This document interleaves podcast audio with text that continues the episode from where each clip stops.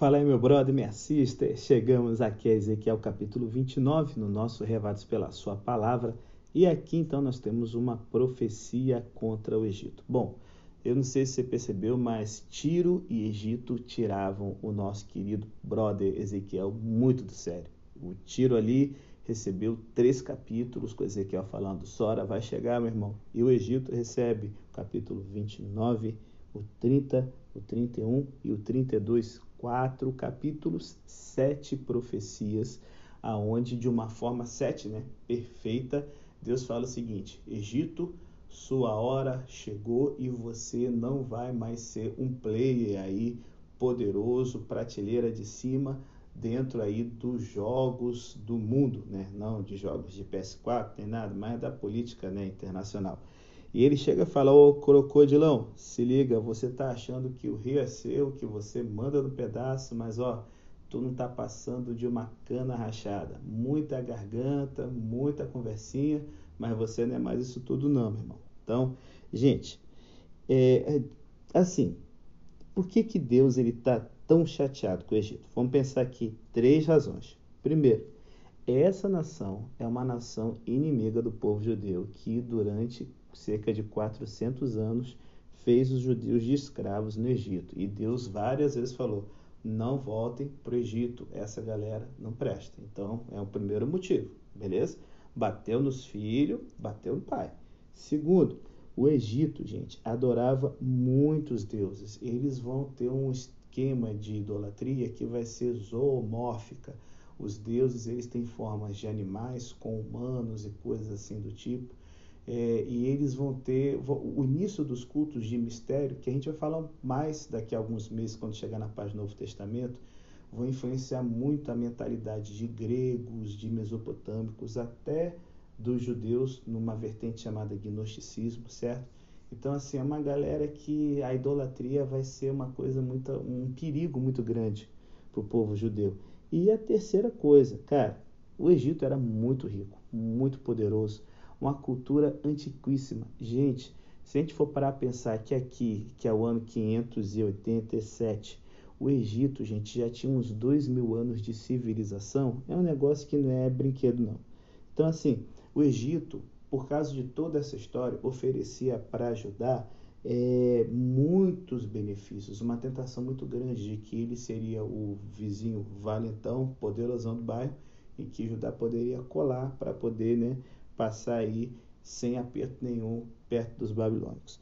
Então, em vez de se voltar para o Senhor, Israel está buscando o Egito como uma grande potência e possível aliado militar.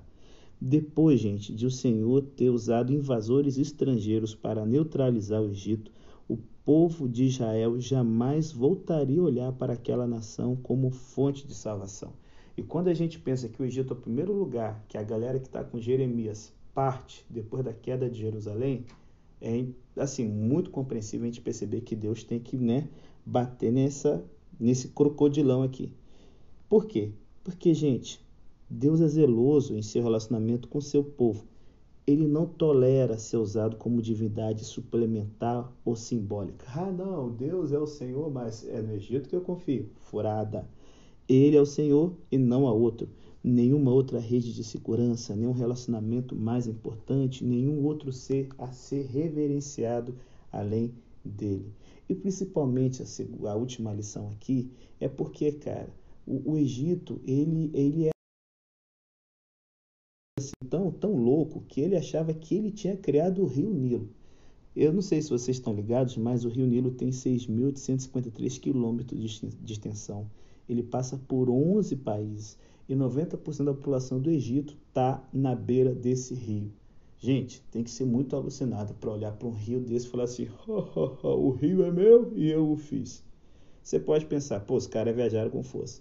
Só que a gente faz o mesmo quando a gente diz: essa casa é minha, eu a construí. Alcancei o lugar onde estou hoje por meus esforços e minhas qualificações. Ah, eu construí essa igreja, esse negócio, essa reputação. Cara, essas declarações sempre revelam o nosso orgulho. Às vezes a gente não considera o que Deus nos deu, porque a gente pensa que fez tudo sozinho e Deus só chegou lá no amém, né? É sempre assim que a galera pensa. É claro que a gente se esforça muito e tem que se esforçar mesmo, mas Deus proveu os recursos, deu-nos a habilidade, forneceu as oportunidades para que a gente realizasse tudo que a gente se empenhou.